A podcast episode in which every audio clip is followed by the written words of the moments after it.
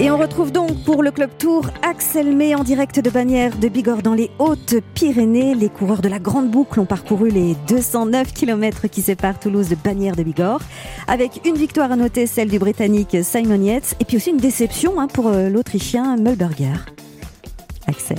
Ah bah oui, il a, il, a pas gagné euh, Burger, donc on, le plaint, mais nous on va surtout retenir parce qu'on est français, un peu chauvin, on va surtout retenir le fait que Julien Lafilippe est encore en jaune. Il en rêvait, il va faire demain le contre-la-montre avec euh, cette combinaison euh, jaune canari. Ça sera l'unique contre-la-montre individuel de ce Tour de France. 1 minute 12 d'avance sur l'épouvantail gallois Guerin Thomas. Est-ce que cela sera suffisant pour conserver la tunique de leader? Thomas Veucler, notre consultant européen, et Patrick Chassé, notre observateur euh, vous répondront. On va évidemment revenir sur l'étape du jour et cette victoire, euh, euh, vous le disiez, Marlène de Simon Yates, 26 ans et déjà un palmarès XXL, même si ne s'était pas encore imposé hein, sur la, grande boucle avant ce soir. Et puis un, tout jeune coureur et, l'invité du Club Tour ce soir, Célestin Wattel, a fait une partie de l'étape du, jour. Il nous racontera après 19h45 le débat du soir, alors qu'arrive la haute montagne avec ses routes étroites et que le public est particulièrement nombreux sur le le, bord des routes hein, sur cette édition 2019. Je vous poserai cette question. Les spectateurs sont-ils assez respectueux des coureurs? Se comportent-ils bien? N'hésitez pas à témoigner en appelant le 39 21. Europe 1, 19h20. Le Club Tour. Axel May. Ce n'est pas une surprise, la première étape pyrénéenne du Tour de France, avec une arrivée dans la vallée à Bagnères de Bigorre, n'allait pas voir les leaders se livrer à la grande explication. Une échappée de 40 coureurs s'est formée.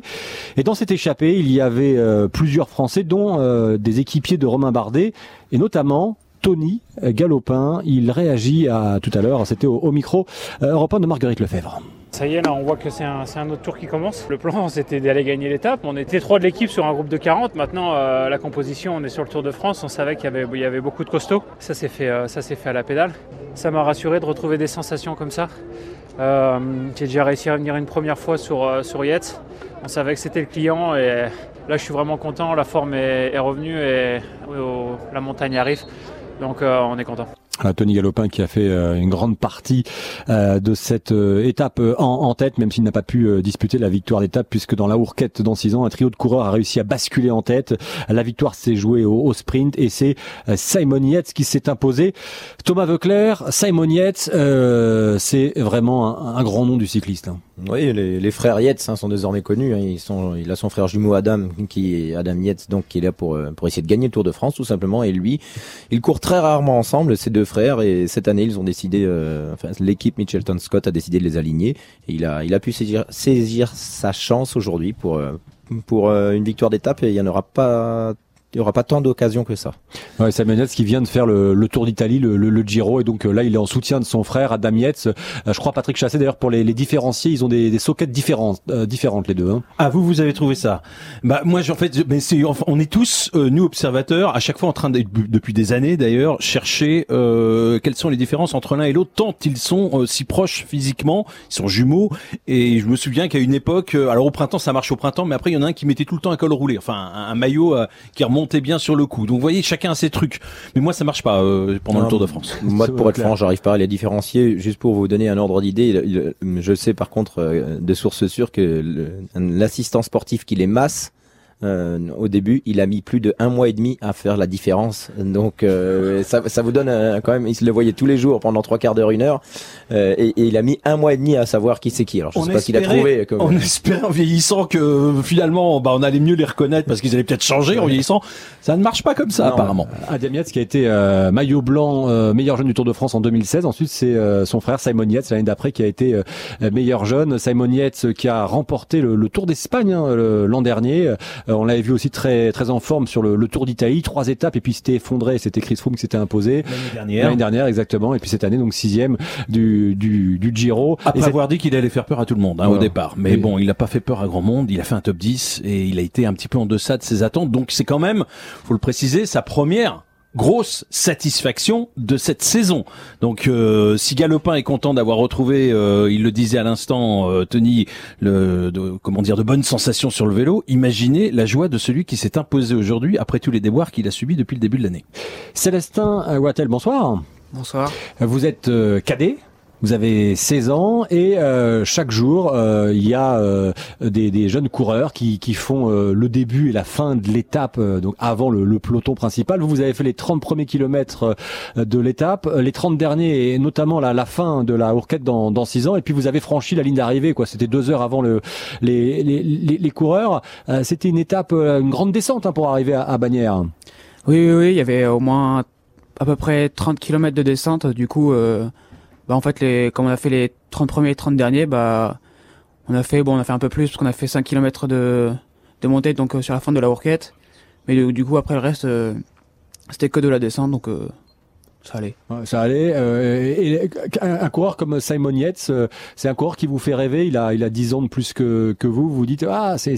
Alors Patrick Chassé, on peut présenter quand même euh, Célestin. Célestin, je le disais, 16 ans. Vous êtes licencié dans un club à côté de, de Toulouse, le, Villeneuve cycliste, et vous avez notamment fait troisième du trophée Madio, qui est un, trophée mis en place par Marc Madio, hein, le manager de l'équipe Groupama FDJ, trophée assez prestigieux chez les chez les jeunes et, et, notamment vous avez fait une très longue échappée lors de ce trophée, c'était le 14 juillet, donc le, ce week-end. Oui, racontez, racontez, ouais. Ah bah, euh, je suis parti donc euh, en échappée donc à partir du 15e kilomètre sur 80 euh, et après donc je me suis fait rattraper par un contre euh, à 25 km de l'arrivée. Puis ça allait au bout on, on termine à 4 et je fais troisième du sprint vous êtes plutôt un, un, un sprinter. Je, je, vous posais la question, quelqu'un comme Simon Yates ou comme euh, euh, d'autres coureurs sur ce, dans ce peloton actuel, euh, chez les professionnels, il y en a qui vous font rêver? Oui, oui, il y en a beaucoup. Hein. Puis beaucoup de grands noms, du coup. Et par exemple, alors c'est pas la question piège, mais Thomas Veuclair, vous avez grandi avec sur la fin de la carrière de Thomas Veuclair? Voilà, on va dire ça. oui, oui, bah ça fait rêver hein, de voir quelqu'un qui était plusieurs fois, enfin plusieurs jours en jaune euh, sur le tour. Euh, c'est toujours impressionnant.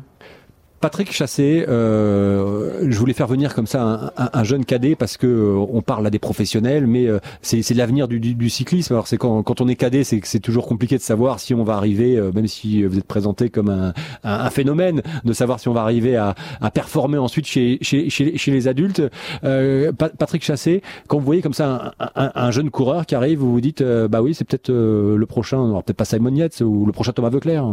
Alors on en a vu on en a vu parfois très tôt, on en a découvert très tôt, tout gamin, euh, qui euh, effectivement s'illustrait dès les cadets, qui étaient précoces, mais on en a vu aussi beaucoup, et même de façon beaucoup plus innombrable, euh, des, des, jeunes coureurs très forts, très forts, très précoces en quelque sorte et qui euh, bah, plafonnaient ou, ou qui donnaient tout simplement la priorité à, à d'autres choix de vie. Euh, parce qu'on peut rêver du vélo euh, quand on a 10, 12, 14 ans puis après on peut être attiré par autre chose. Et je parle pas seulement de, de sport. Et puis il y a aussi la physiologie. Alors là je suis pas compétent pour répondre mais on sait encore une fois il n'est pas évident qu'à son âge il confirme par la suite. L'année dernière, rappelez-vous, sur ce même Tour de France, on parlait beaucoup de ce Belge Evenpool qui est, plus âgé, euh, mais qui euh, est dans les rangs juniors, a épaté tout le monde. Il est passé professionnel directement des rangs juniors et il a confirmé tout de suite puisqu'il a gagné cette année le Tour de Belgique. Donc c'est pas une épreuve du World Tour, mais c'est quand même une épreuve très importante. C'est c'est une épreuve de référence, surtout pour pour un jeune coureur comme lui. Donc il n'y a pas vraiment de il y a pas vraiment de règles. La règle, c'est d'avoir un entourage, euh, j'imagine, un entourage qui fait attention et avoir la tête euh, sur les épaules. Qu'est-ce que vous en pensez, Thomas Vauclair? Oui, c'est il n'y a pas vraiment de règles, c'est ça. Euh, après, euh, c'est vrai que c'est pas un sport, le cyclisme, aussi technique que le que le tennis ou le foot, où on sait que si on commence pas très jeune, on peut très bien commencer le vélo à, à 16 ans et puis et puis passer professionnel. Et comment on peut le commencer à l'école de cyclisme et ne jamais passer professionnel? Il y a L'essentiel, c'est déjà de ne pas avoir de regrets, d'essayer de, faire les bons choix, d'être bien entouré, ça c'est primordial, et puis d'y aller étape par étape, et ensuite, euh, ensuite ça donne ce que ça donne. Mais bon, si on prend mon cas, moi j'ai jamais été, euh, je me suis jamais dit c'est sûr je serai professionnel. J'ai fait étape par étape, et puis euh, en revanche, je faisais tout pour pour pouvoir avoir une chance d'un jour le devenir, et puis et après, euh, il y a une vie sans être coureur professionnel aussi. Quoi, faut pas, faut surtout pas considérer comme un échec si on n'arrive pas à faire euh, ben, du vélo son métier, ça c'est sûr. Et, Célestin, je, je vous posais la question sur les coureurs que vous appréciez. Quelqu'un comme Julien Alaphilippe, ça vous fait rêver ce genre de coureur? Oui, oui, oui. Ouais. on va on va en parler juste après parce que euh, c'est quand même l'autre information. Hein. Il y a cette victoire de Simon Yates, mais Julien Alaphilippe euh, est en jaune et il sera donc demain au départ du contre-la-montre à, à, Pau, vêtu de la tunique de leader. À l'occasion du Tour de France, Europe 1 vous offre chaque semaine votre pack complet Felt et Time pour rouler plus loin, plus vite, plus longtemps. En jeu, un vélo Felt, des chaussures et pédale Time d'une valeur de plus de 2000 euros. Envoyez dès maintenant Tour par SMS au 7 39 21 75 centimes plus coût du SMS. Il vous faut au moins deux SMS hein, pour jouer.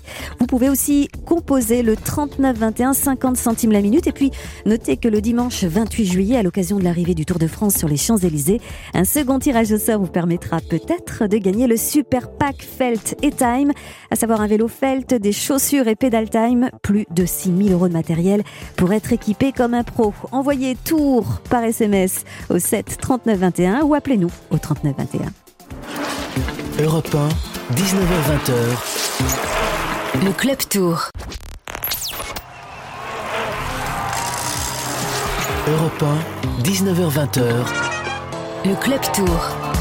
Axel May. Axel May, que l'on retrouve en haute Bigorre, au pied des Pyrénées, toujours entouré de nos experts Thomas Veclair et Patrick Chassé. On rappelle bien sûr que c'est le Britannique Simon Yates qui a remporté la première étape de haute montagne de ce Tour de France entre Toulouse et Bagnères de Bigorre. Et puis on rappelle aussi, parce que je sais que ça vous tient à cœur, Axel, que c'est que le Français Julien Alaphilippe a conservé son maillot jaune. Ouais, c'est quand même un événement sur bah ce Tour de France. Hein. Julien Lafilippe sera en, jaune demain, alors que euh, le maillot fêtera précisément ses 100, ans, euh, d'existence. Donc c'est quand même une belle histoire pour euh, Julien Lafilippe. Il y a Célestin Wattel, coureur cadet, 16 ans, qui a participé à la fin de, de cette étape avec d'autres coureurs cadets, avant bien sûr hein, l'arrivée des, des, professionnels qui est aussi là en studio. Et puis on a en ligne un auditeur qui nous a appelé au, au 39 21. Jean-Yves, bonsoir. Vous nous appelez de Cholet, c'est ça? Oui, c'est ça. Bonsoir. Bonsoir à tous. Et vous vouliez, vous, euh, pas forcément réagir, je crois, sur Philippe, mais plus sur l'étape du jour et cette euh, échappée de 40 coureurs qui s'est formée, et puis une victoire euh, en comité restreint de, de Simon Yates. Ouais, tout à fait. Ouais.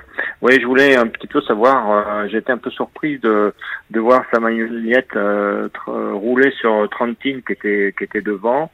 Euh, donc il a roulé sur un de ses coéquipiers, il a ramené en même temps euh, euh, de, sur sur Trentin et ça m'a un peu surpris euh, de, de voir euh, le Britannique rouler sur son coéquipier. Je sais pas ce qu'en pense Thomas Leclerc, mais je trouve que c'est quand même un peu c'est un peu surprenant. Heureusement qu'il gagne parce que je pense qu'autrement il y aurait eu un peu de chantier dans le quart de de, de l'équipe. Ouais, ouais, c'est bien résumé. Heureusement qu'il gagne, en effet, parce que c'était pas. Euh, oui, Simon Yates euh, était euh, sans doute le plus fort dans la montée, mais il avait un équipier qui était très rapide en cas d'arrivée euh, dans un petit comité et il était parti en éclaireur. Et c'est vrai qu'il n'avait, il n'avait pas à rouler derrière, mais c'est des fois un petit peu difficile de faire les bons choix. Mais là, c'était assez flagrant, il faut le reconnaître. La suite lui a donné raison, mais comme tu le dis, oui, il y aurait eu peut-être une explication de texte euh, si la victoire n'avait pas été au bout. Matteo Trentin, le ah champion d'Europe, qui est quand même plutôt un sprinter qu'un grimpeur en plus, Thomas. Oui, oui, oui, bien sûr, mais euh, mais c'est vrai que Matteo Trentin était parti, donc il était en tête de course à ce moment-là, et derrière il y a un groupe qui s'est formé, et donc bon, en général, quand, on a un équipier devant, on ne roule pas, et au contraire, on profite du travail des autres, et après il aurait pu justement contre-attaquer une fois que les autres grimpeurs auraient ramené Trentin à la raison. Mais oui, ça nous a paru aussi à la télévision un petit peu bizarre. Jean-Yves, la, réponse vous convient? Vous avez une autre question, je crois aussi? Ah, Non, complètement, non, ça me convient. J'avais encore une autre question qui m'a pareil. Bon, les, on va dire les leaders aujourd'hui pensaient plus au contrôle à montre de demain, pour le monde de peau. Mais un garçon comme euh, Romain Bardet qui va reprendre encore du temps euh, demain, il va pas, il va pas se retrouver dans les premiers encore en contrôle à montre. Est-ce qu'il n'avait pas intérêt à essayer de secouer le, peloton dans l'ourquette pour euh, bah, pour voir un peu ce qui allait se passer, d'autant plus qu'il avait deux coéquipiers devant, il aurait peut-être pu faire quelque chose. Alors que là, il est resté tranquille derrière, en sachant que bah, demain, il risque encore de faire 27 km, il risque encore de prendre une minute sur les meilleurs, donc c'est assez est-ce qu'aujourd'hui, euh, euh, Romain Bardet n'a pas fait une croix sur, sur le tour et Patrick Chassé va vous répondre. Non, mais je vais pas vous répondre, mais juste une précision avant de passer la parole à Thomas. Il, il va pas reprendre du temps, mais je sais que vous aviez bien compris, mais pour que ce soit clair pour tout le monde, il va perdre du temps demain. Hein. Demain, Romain Bardet, dans le contre-la-montre. Voilà, il, je sais pas combien il va perdre, mais en tout cas, il fait partie effectivement des, des coureurs qui n'ont pas ces qualités pour briller dans le contre-la-montre. L'équipe AG2R, la mondiale, a bien, a bien expliqué dès le début du Tour de France, avant même le début, que cette année, ça, ils autoriseraient certains de leurs coureurs à aller dans les échappées le, les fois où ça se ça se présentera où c'est possible Et donc c'est ce qu'ils ont fait.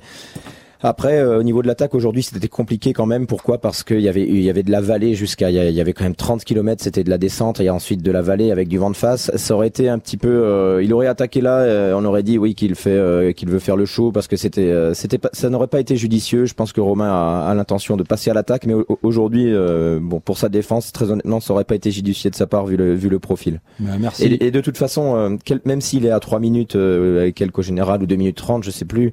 Euh, il reste Romain Bardet. C'est-à-dire que Romain Bardet qui attaque, on ne le laisse pas partir. Donc euh, toute l'équipe Ineos aurait tout de suite été à ses trousses dans la descente et ensuite dans la vallée.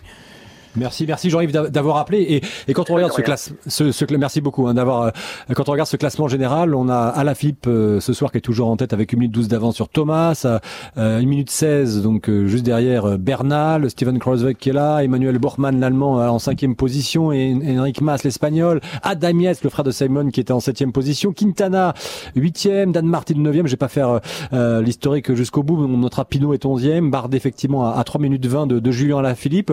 Là, je vais poser la question à Célestin Wattel. Demain, ce contre-la-montre à Pau, moins de 30 km, euh, vous voyez Julien Alaphilippe résister à, à, Guérin Thomas avec cette minute 12 d'avance? Euh, Oui, oui. Je pense qu'il a les qualités euh, en contre-la-montre pour pouvoir résister, oui.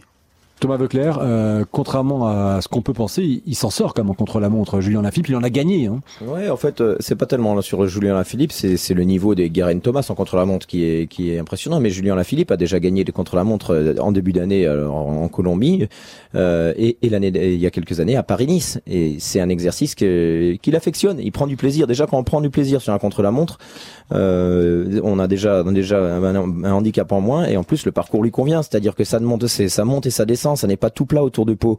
Et puis il a l'avantage de partir en dernier avec le maillot jaune sur les épaules et ça va lui donner euh, bah, déjà des points de des points de repère. Il aura tous les pointages, ce qui peut être extrêmement motivant.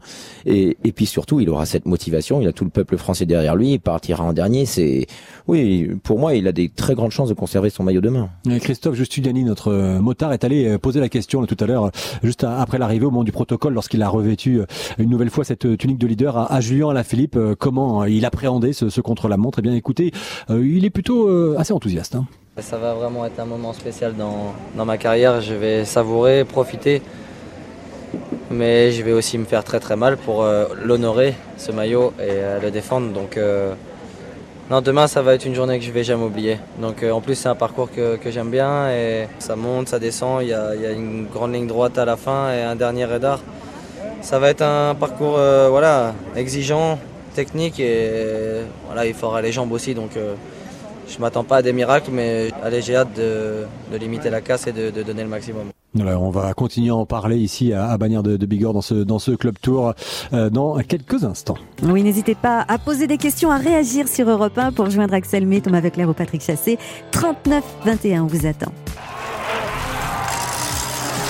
Europe 1, 19h20. Le club tour. Axel May. Au départ de Toulouse, la douzième étape du Tour de France est arrivée dans la cité thermale Bannière de Bigorre sur les bords de la Dour où vous vous trouvez, Axel May, en direct. On rappelle que ben, le Britannique Simon Yates a remporté la première étape pyrénéenne. Côté maillot jaune, rien ne bouge avec une minute 12 d'avance pour le Français Julien Alaphilippe. Vous nous avez fait l'historique euh, précédemment. Exactement, Julien Alaphilippe toujours en, jaune. La Dour, c'est cette rivière qui coule juste derrière. On l'entend presque depuis le, studio euh, Europe 1. Ce contre la montre demain contre la montre individuelle, le seul de ce Tour de France, 27 km 200, une boucle autour de Pau, plutôt au sud de de, de Pau. Euh, Patrick Chassé, euh, c'est assez vallonné, il le disait, on l'entendait hein, juste avant la coupure, Julien Alaphilippe. Oui, Effectivement, euh, c'est vallonné, mais c'est pas, c'est pas, c'est pas non plus. Euh, ça n'exclut pas également les, les, les, favoris, les favoris de l'exercice solitaire. Donc, euh, honnêtement, c'est il y a bon. Après, on sait que Julien Lafilippe se débrouille quand même assez bien dans cet exercice. On l'a vu récemment, enfin on l'a vu cette année. Euh, on l'a vu l'année dernière également euh, sur Paris-Nice. Donc c'est sur un parcours qui était là encore plus, plus beaucoup plus difficile. Donc c'est un c'est un coureur et c'est ça qui est intéressant aussi de prendre en considération, c'est que c'est un coureur qui court dans une équipe étrangère. Attention à ce que je vais dire, c'est pas c'est pas c'est pas une, une insulte pour les équipes françaises, mais qui euh, même s'il n'a pas forcément le gabarit d'un grand rouleur, quand euh, c'était quand même autre chose, bien sûr, euh, eh bien, a quand même nettement progressé et je dirais même depuis euh, sa formation.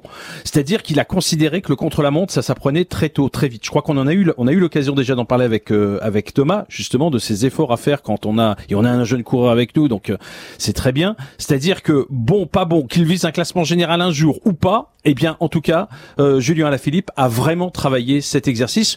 Donc oui, face à un énorme spécialiste comme Garen Thomas, il va normalement perdre beaucoup de temps, du temps en tout cas, c'est certain, et son maillot, c'est possible et probable, mais euh, en tout cas, euh, Julien Alaphilippe peut espérer le, le défendre chèrement et avec les honneurs. Et Thibaut Pinot, euh, Thomas Veuclair, il est 11e et on sait que lui aussi, hein, euh, parfois, euh, quand on connaît moyennement le cyclisme, on se dit bah c'est juste un grimpeur, pas du tout. Hein. En contre-la-montre, il a fait de grands progrès. Il a même, je crois, changé sa selle cette année pour avoir une position qui lui permettait de pédaler de, manière plus efficace. Il a, énormément travaillé le, le contre-la-montre, Thibaut Pinot. En 2000, 2016, 2017, il était, il était vraiment, allez, 2015, 2016, 2017, il était vraiment très très performant. L'an dernier, il avait, il avait reperdu un petit peu de, bah, de, de sa superbe dans les exercice du chronométré.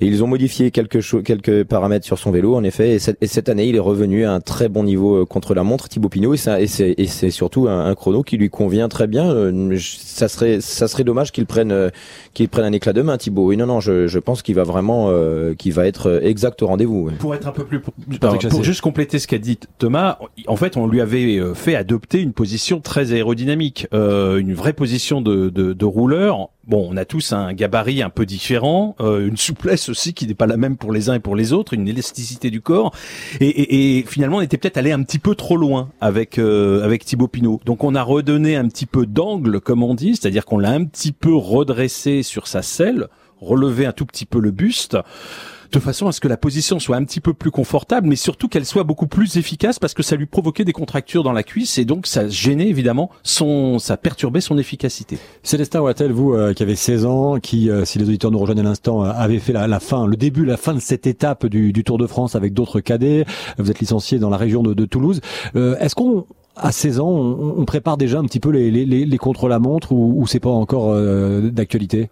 Euh, Oui, oui, si, on commence déjà les, à en préparer et donc à en faire aussi en, en course. C'est là où, enfin dans cette catégorie-là où il y en a de plus en plus. Parce qu'avant, dans les catégories précédentes, il n'y en avait pas forcément. Mais donc, c'est un exercice que vous aimez ou que vous appréhendez le, contre-la-montre Parce que c'est un exercice, comme son nom l'indique, euh, contre la montre, contre le temps, on est, on est tout seul sur son vélo. Bah, c'est un exercice compliqué, mais euh, oui, j'aime bien. Euh, vous avez Patrick Chassé. J'ai une question pour vous parce que tout à l'heure euh, Axel vous a demandé quels étaient les coureurs qui vous feraient qui vous faisaient rêver. Moi j'aimerais savoir ce qui vous fait rêver un petit peu dans le vélo euh, à travers les disciplines. On a parlé de cyclocross il y a deux jours en disant bah c'est peut-être bien de faire du cyclocross euh, pour réussir dans le vélo. Euh, on a parlé auparavant l'année dernière, rappelez-vous de la piste euh, avec ces pistards qui sont capables de devenir des, des grimpeurs. On l'a vu notamment chez Sky aujourd'hui chez Ineos.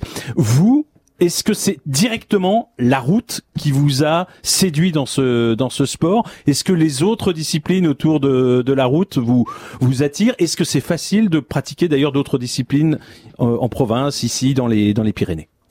Euh, Moi, j'aime bien. Enfin, je, pratique aussi donc euh, le cyclocross et de la piste. Donc euh, plus. Alors vous faites où de la piste justement? bah, dans les pistes, dans les vélodromes qu'il y a autour de chez moi. Enfin mais allez-y, où Où ça ah, euh, bah, à Villemur-sur-Tarn. Voilà. Alors, ça, ça, ça, ça me, je voulais vous amener là parce que je suis sûr que la plupart des auditeurs ne connaissent pas. Et il y a des dizaines et des dizaines de vélodromes, alors qu'ils sont pas forcément les beaux vélodromes couverts qu'on connaît, etc. J'imagine qu'il est peut-être un petit peu bosselé. Je le connais pas du tout, hein. Mais il y a quand même des vélodromes qui existent un petit peu en France, parfois un peu vétustes, parfois antiques même mais ce sont de formidables outils et quand vous avez peur, parents, de, de voir vos enfants aller faire du vélo sur la route, dites-vous que on peut faire aussi de, de la piste. Voilà, c'était ma petite aparté. Et le cyclocross dans les sous-bois, il n'y a pas beaucoup de voitures non plus, donc c'est également une très belle école. Quand on euh, regarde ce, ce contre-la-montre euh, demain, 27 km, un peu plus de 27 km, euh, combien de temps ils vont mettre Thomas Veuclair? Et vous, combien de temps vous vous metteriez, Célestin? Alors là, je sais pas du tout, aucune idée. Bon, 27, 27 km, ça va se faire en 30, 32 minutes, je pense.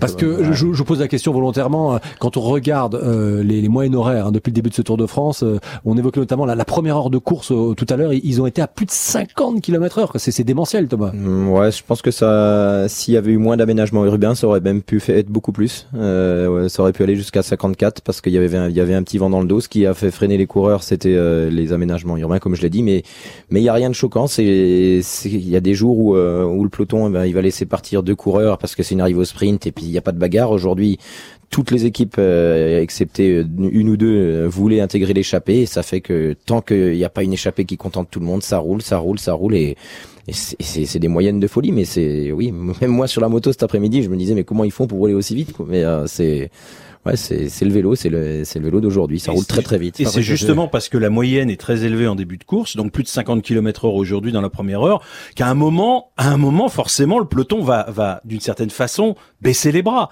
on peut pas rouler, euh, surtout sur une étape comme aujourd'hui, on peut pas rouler avec cette telle intensité pendant des heures et des heures. La première heure, c'était 50 et quelques. La deuxième heure, c'était 40 km heure ou 41 km heure. Voilà. Après, on est arrivé dans les reliefs, évidemment, cette fin d'étape, mais euh, c'est pour ça que ça roule aussi très vite au début. À 16 ans, c'est quoi votre vitesse de pointe euh, pas, pas au sprint, mais la, la, vitesse moyenne de pointe, Célestin les, courses, les courses que vous faites, Célestin, c'est quelle moyenne et quelle distance en, en, en cadet? Donc la distance en cadet, c'est entre 60 et 80 km. Et après, les moyennes, le plus souvent, c'est autour de 37, 38. Euh. Voilà, avec un braquet limité, je le précise, hein, aussi bien chez les cadets que chez les juniors.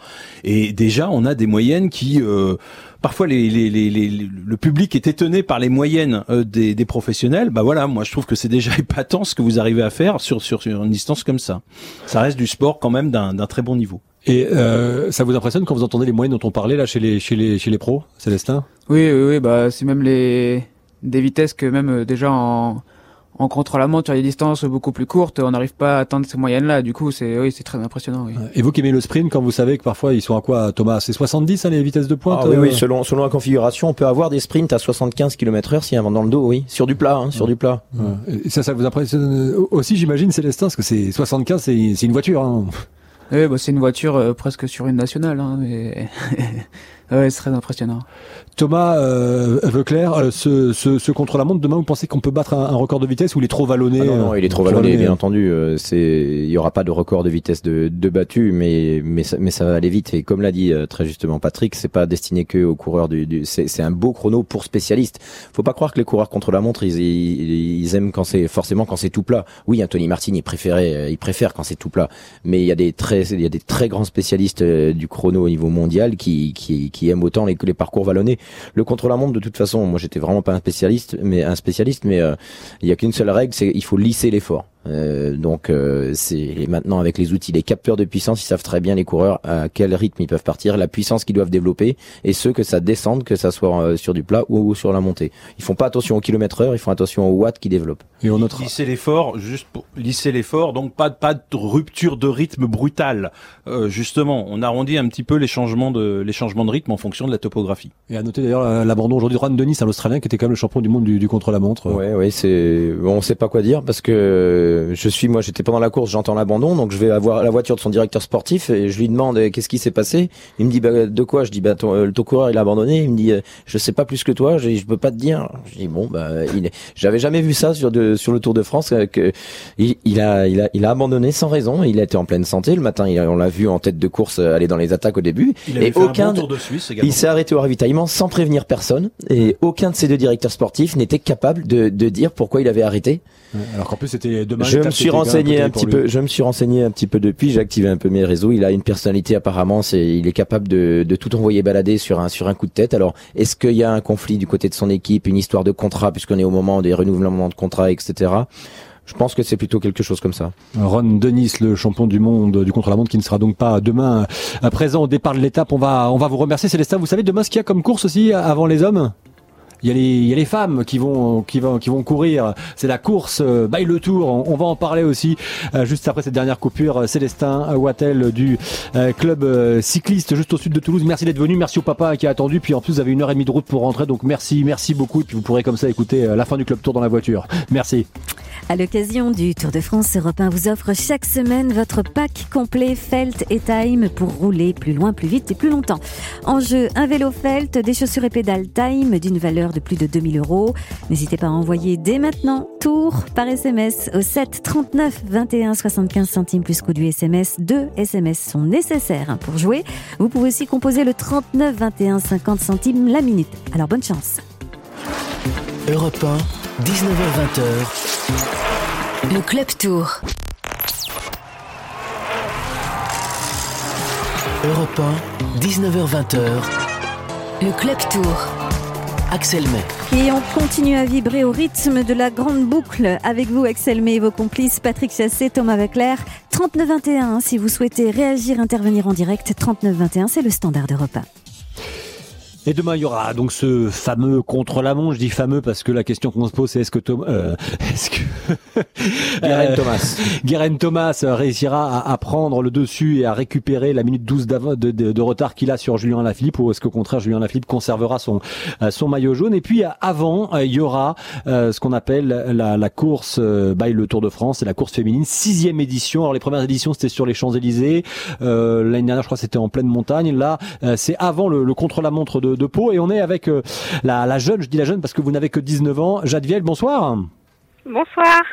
Vous êtes championne de France, vous êtes euh, membre euh, de la seule équipe professionnelle qu'on a en, France, l'équipe Futuroscope FDJ, FDJ Futuroscope Nouvelle-Aquitaine.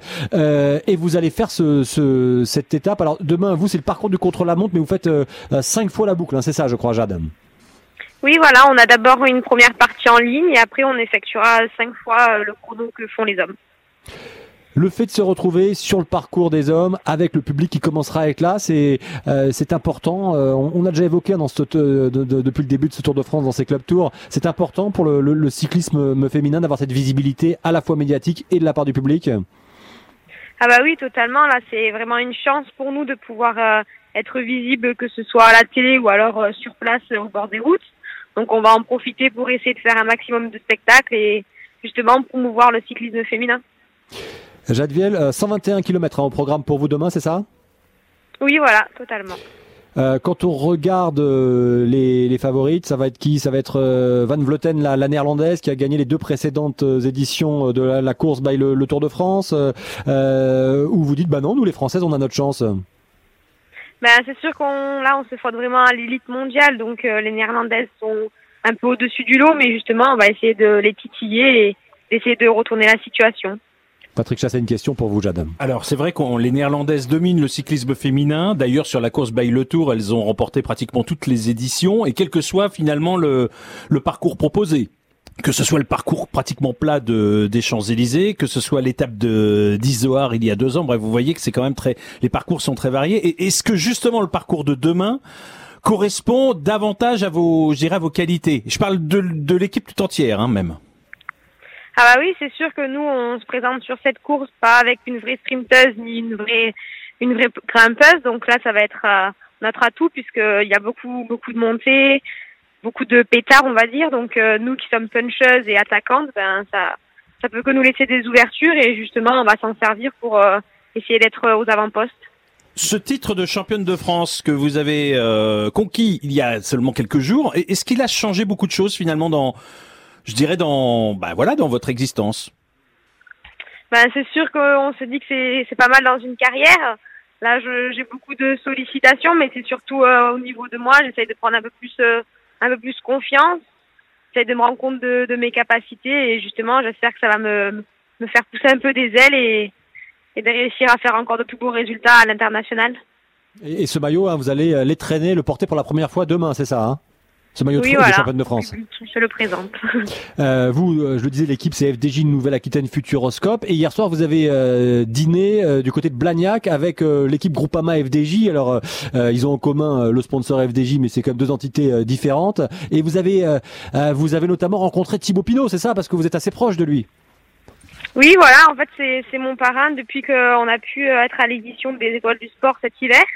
On est, on est liés par, par ce lien et justement, en plus de ça, on, on s'est vachement bien entendu. Du coup, on communique à la fois sur les réseaux, mais aussi quand, quand on se voit comme hier autour d'une table. Juste une précision, les étoiles du sport, c'est euh, ça fait des années que ça existe. C'est pendant l'hiver, il y a des champions confirmés qui euh, reçoivent de, de, jeunes champions. En l'occurrence, à une jeune championne. Euh, il, il, vous surnomme Jadou, c'est ça d'ailleurs? Oui, voilà, Jadouille et moi Titi. Mais c'est votre surnom pour tout le monde ou c'est juste lui qui a trouvé ça? Non, il y a pas mal de monde qui, qui m'appelle comme ça, mais ah bon? le sien, c'est encore mieux, quoi. Comment vous le voyez, euh, Thibaut Pinot? Vous avez discuté un peu avec lui. Euh, nous, les journalistes, lorsqu'on l'a rencontré euh, lors de la journée de repos, il était très revanchard après cette minute 40 qu'il a perdu juste avant la journée de repos. Il était troisième au général, maintenant il n'est que onzième au général. Il était très revanchard. Il disait même la colère va se transformer en rage. Vous avez parlé de ça un peu avec lui hier soir, Jade? Ouais, assez vaguement. C'est sûr que là, il est quand même passé à autre chose. Donc, il est encore plus motivé, déterminé je pense que ça peut-être la même endurci, on va dire. Il, non, il est prêt à tout écraser, et surtout les pédales euh, de, cette semaine.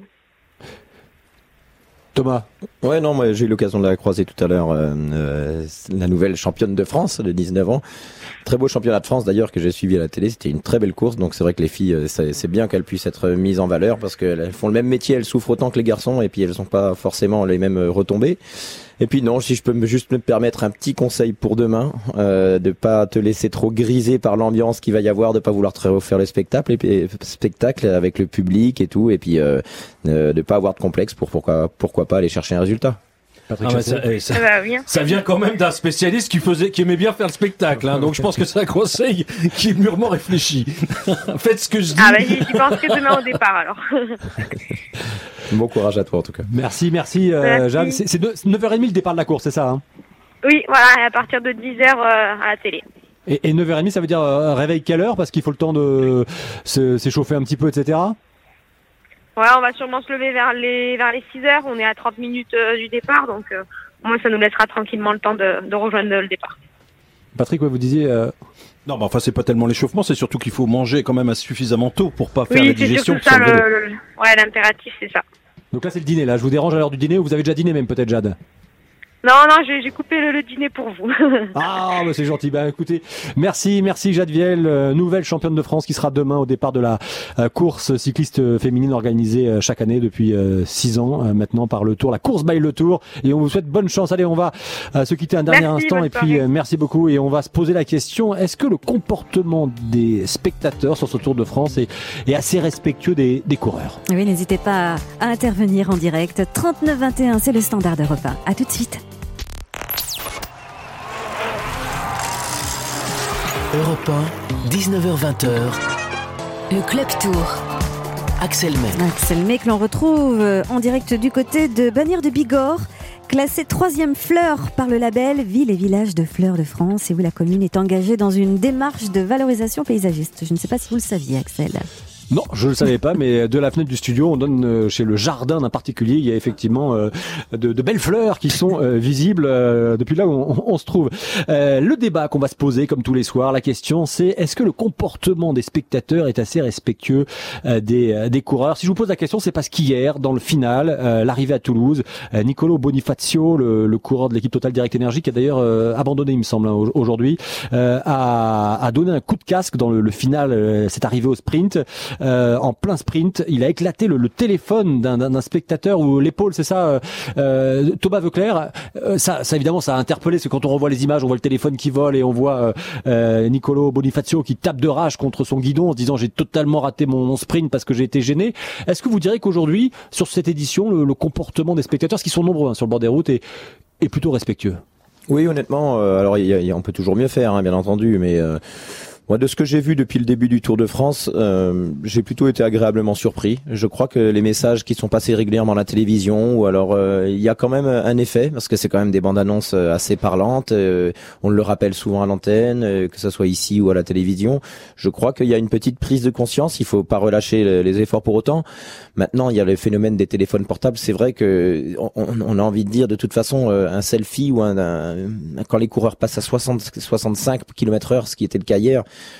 aucun intérêt de sortir un téléphone pour prendre une photo, ça marchera pas du tout. Profitez du spectacle et puis les photos, vous les voyez dans les journaux, les magazines, mais vous n'aurez les photos, c'est bien après l'arrivée ou au départ le matin quand vous croisez un coureur.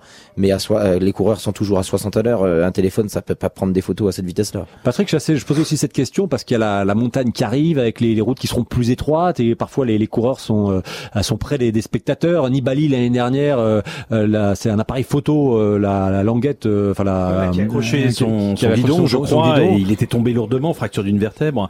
Oui, bah en montagne surtout les coureurs vont moins vite, donc le public a encore davantage envie d'approcher, de presque les toucher. C'est le seul sport qui autorise ça finalement. Et donc c'est il y a aussi une différence, c'est-à-dire que sur le Tour de France, on a, je sais pas si vous allez sur Paris-Nice ou, sur le Critérium du Dauphiné ou sur les, les, les courses du très terroir euh, qu'il y a qui, qui ont lieu en France et qui sont des courses professionnelles, vous vous voyez souvent un public de connaisseurs parce que c'est en semaine souvent, les gens travaillent, c'est pas les vacances, etc. Le Tour de France, c'est un public tellement varié, un public familial, un public euh, international même, et parmi eux énormément de gens qui n'appréhendent pas les dangers de la route, les dangers de la route euh, vu des de la part des coureurs. Ils se rendent pas compte à quelle vitesse ils arrivent. Ils se rendent pas compte euh, que les coureurs qui ne sont pas en première ligne n'ont aucune visibilité. Donc découvrent euh, justement le type en train de faire un selfie euh, avec les coureurs derrière lui au dernier moment. Ça d'ailleurs, c'est quelque chose qu'il faut plus voir. De même que les cyclistes ne supportent plus de voir des automobilistes avec un téléphone à la main au volant, ils ne supportent plus de voir au bord de la route sur le Tour de France un, un je dirais un spectateur qui fait un selfie parce que justement il ne voit pas par définition il tourne le dos à la course. Il a, quand il y a des barrières, c'était le cas hier avec Nizzolo, je dirais que les dégâts sont moindres, mais ils auraient quand même pu être importants. En montagne, ça peut prendre des conséquences beaucoup plus graves, et ça s'est vu dans le passé. Mais moi j'ai le souvenir, vous étiez énervé une deux fois dans votre carrière quand même contre des, des spectateurs qui étaient un petit peu trop envahissants, euh, Thomas. Ah oui oui, moi euh, c'est sûr que il faut se mettre à la place du coureur. Il est euh, dans un effort extrême et puis il y a des y a des gens pas toujours bien intentionnés. Alors des fois même quand c'est bien intentionné, ça peut être agaçant. Les, les, les coureurs, les gens qui courent à côté d'un coureur, c'est terrible pour un coureur. C'est exaspérant au possible et, et c'est vrai que il y a même des spectateurs qui bah, qui huent. Ou l'autre jour à, Bruxelles, j'ai vu l'équipe Quick Step, donc quand même une belge euh, à Bruxelles lors de ce chrono par équipe se faire jeter en plein effort, se faire jeter de la bière. Pourquoi? Parce que euh, Philippe Gilbert n'avait pas été sélectionné au sein de cette équipe. Donc c'est oui, il y a toujours mais mais je crois que alors là je mets le doigt sur euh, sur les quelques cas où, où, on peut où on trouve ça un peu scandaleux.